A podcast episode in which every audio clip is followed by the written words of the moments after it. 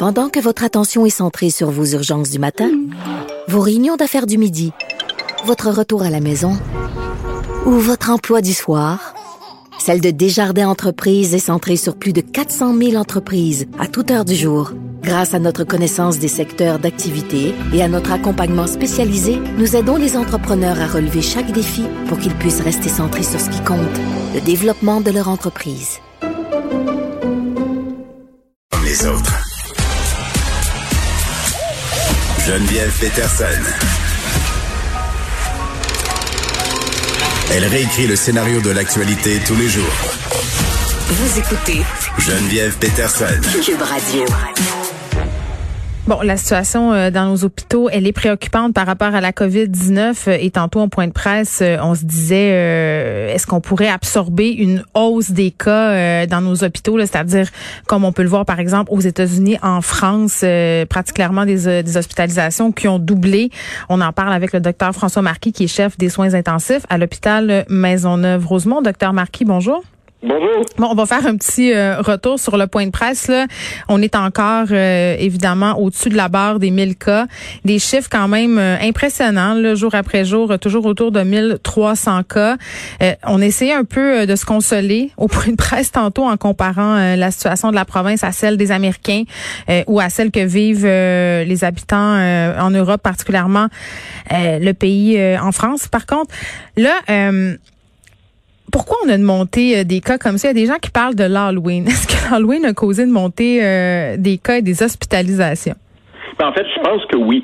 Euh, ça, j'ai absolument aucune donnée solide pour pour, pour vous pour vous le prouver, mais mm-hmm. on avait cette espèce de bruit de fond là d'entre 800 1000 cas. Il n'y a pas grand chose qui a changé dans la société. Il n'y a pas eu de grosses manifestations. Il n'y a pas eu un mariage de 15 000 personnes. Et là, tout d'un coup, d'un peu partout, on a une recrudescence qui représente là une vingtaine de pourcents à peu près, mais la seule chose qu'on a vue, c'est l'Halloween et le délai d'un sept jours à peu près après mhm. les dates fatidiques de la fin de semaine de l'Halloween, ça tombe juste bien. Maintenant, si c'est vraiment juste l'Halloween puis que les gens c'est vraiment un petit dérapage momentané, on devrait commencer à voir les cas baisser dans les prochains jours. Le problème, c'est que comme c'est un équilibre qui est très instable. Le danger à 1300 cas, c'est le dérapage. 1003, 1005, 1007, 2000, et là, ça peut refaire une flambée qui peut nous amener dans des endroits très inconfortables. Mais pour l'instant, à 1002, 1003, si ça va en baissant dans les prochains jours, on est correct, là. Oui, ben bon, soudainement, je me sens plus en paix avec ma décision de ne pas avoir fait passer l'Halloween euh, à mes enfants. Mais là, bon. Moi aussi, hein, parce que pour moi, l'Halloween, c'est une grosse affaire. Habituellement, on est vraiment dans l'Halloween, là, dans, notre groupe d'amis, puis il y a 2500 mm. enfants qui passent sur ma rue. Cette année, on a mis une croix dessus. Puis pour donner l'exemple, là, ça me faisait mal au cœur. Puis là, moi aussi, je me dis, ouais, t'as peut-être fait de quoi. Finalement.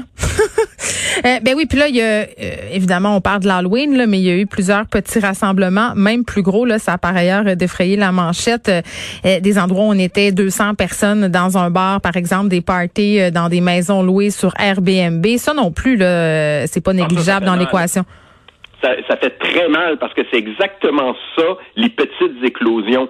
Euh, moi, là, dans, mon secteur, euh, il y a un groupe comme ça qui a fait, qui, qui, se pensait à l'abri un peu de tout, euh, mhm. qui ont fait un, rassemblement clandestin.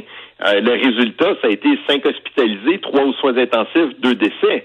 C'est terrible là, pour un petit rassemblement clandestin et, et c'est pas c'est pas aussi parlant que on a attrapé 2000 personnes dans quelque chose, mais c'est plein de petits drames ponctuels partout au Québec qui, qui donnent cette, euh, cette vague-là là, qui se maintient au-dessus de 1000 patients par jour? Bon, euh, oui, puis là, évidemment, on parle tout le temps de Noël, là, parce que les gens euh, anticipent ça.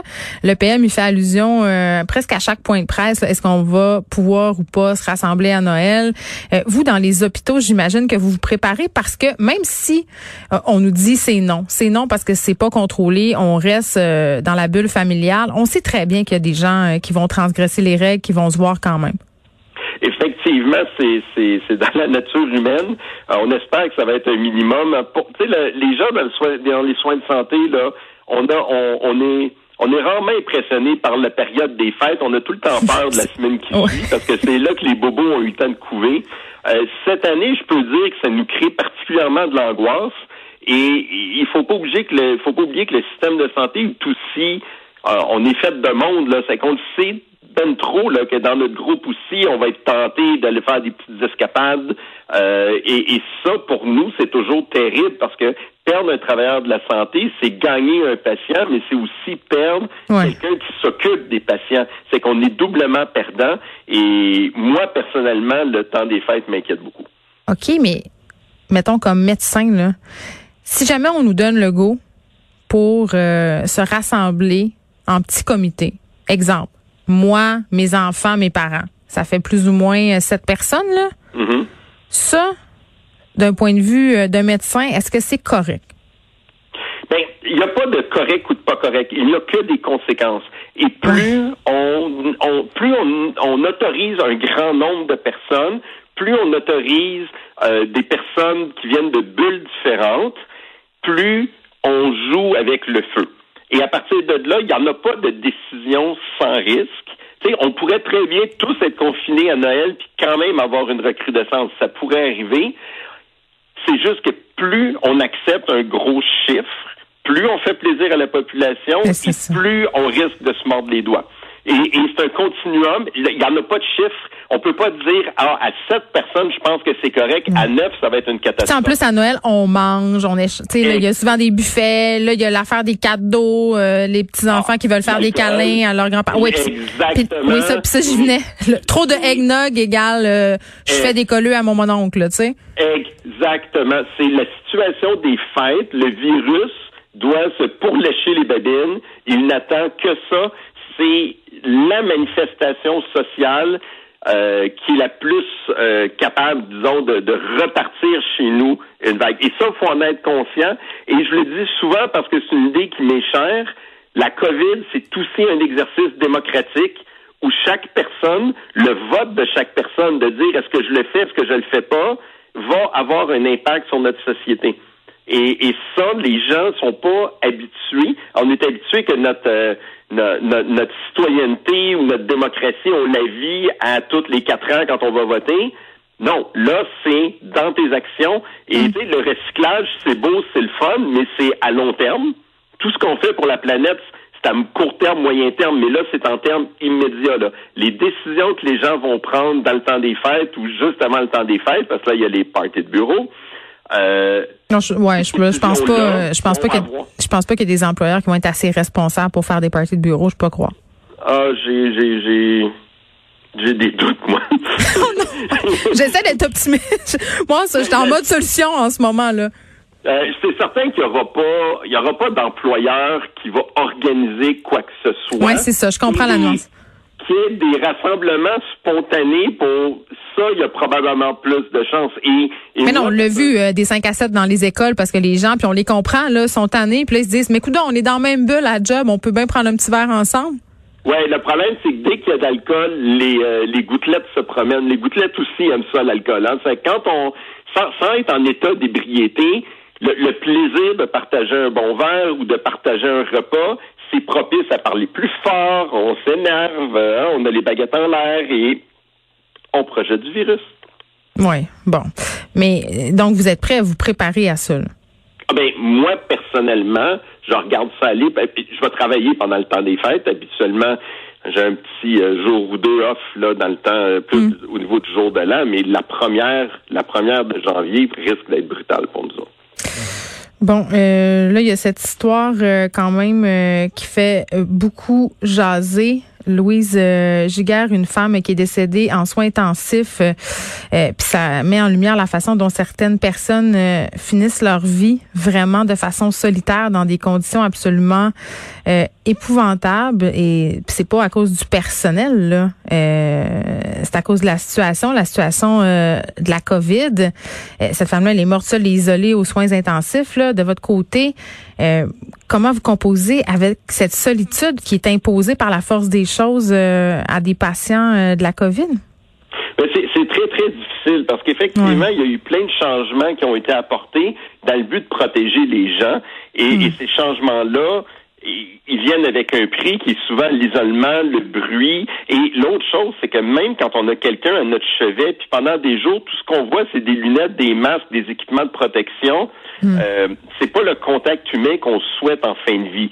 C'est dur pour le personnel, c'est dur pour les médecins, c'est dur pour les familles, c'est dur pour les patients. On aimerait ça des fois juste dire ah puis on arrête tout ça.